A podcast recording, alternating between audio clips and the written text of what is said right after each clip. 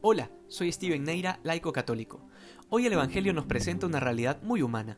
Después de que Jesús hizo el milagro de la multiplicación de los panes y de los peces, caminó sobre el agua y llegó al otro lado de la orilla. Y la gente que había visto el milagro de la multiplicación ya lo estaba esperando al otro lado de la orilla.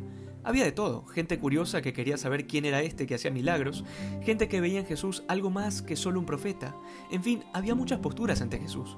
Pero el Señor, la primera cosa que les dice al llegar a la otra orilla es, en verdad, en verdad les digo, me buscáis no porque habéis visto signos, sino porque comisteis pan hasta saciaros. Trabajad no por el alimento que perece, sino por el alimento que perdura para la vida eterna. En otras palabras, no busques en mí solo un bienestar material, sino la vida eterna.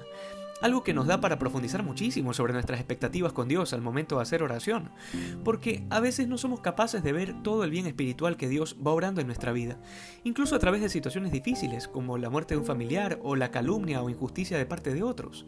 Es que nada se le escapa al Señor, todo es parte de su divina providencia que permite que sucedan cosas para el bien de los que le amamos. También me recuerda algo que critiqué hace un tiempo y es esto del llamado Evangelio de la Prosperidad, que pretende decirnos que Dios nos bendice cuando tenemos éxito en las cosas materiales, y por ende las personas que viven en pobreza es a causa de su falta de fe. Normalmente hay gente que se sirve de esto para enriquecerse a costa del Evangelio. Esta es una aproximación terrible y falsa de la imagen de Dios.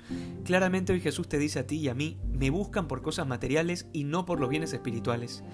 Hoy el Evangelio te invita a que te pongas en medio de esa gente que esperaba a Jesús en la otra orilla, después de ver el milagro de la multiplicación, y te preguntes, ¿qué tipo de persona serías tú? ¿Qué le pedirías? Luego creo que este Evangelio también nos lleva a profundizar en la realidad que estamos viviendo. Trabajen no por la comida que perece, dice el Señor. Esto va mucho más allá de solamente ofrecerle a Dios nuestro trabajo. Es que hoy es increíble la cantidad de gente que no comprende la diferencia entre un templo y un restaurante.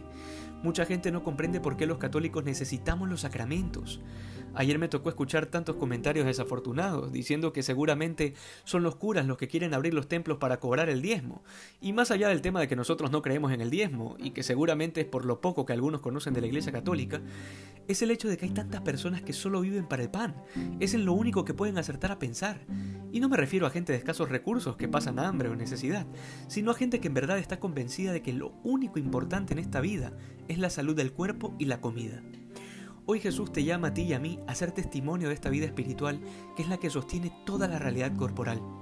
Es que quien piensa de esta forma materialista sería de aquellos que cuando Jesús les habla del pan de vida, de la Eucaristía, allí en el capítulo 6 de San Juan, les dirían, ya, súper bien el discurso Jesús, pero ¿en qué momento nos repartes el pan para comer?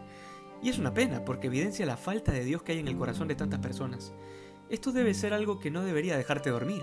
Hay que anunciar la verdad de Jesús a tiempo y a destiempo. Finalmente hay también muchos sacerdotes, consagrados y laicos que buscan a Jesús pero por prestigio, por ganarse un nombre, por obtener la atención que no tenían antes de ejercer algún ministerio, porque les encanta la cámara y el aplauso. Estos son como los que nos presenta hoy el Evangelio y se merecen exactamente las mismas palabras del Señor. Ustedes me buscan porque les he llenado el estómago. Hoy pidamos para que el Señor nos sostenga en su gracia y nos ayude a mantener claro el horizonte de servirle a Él y solo a Él.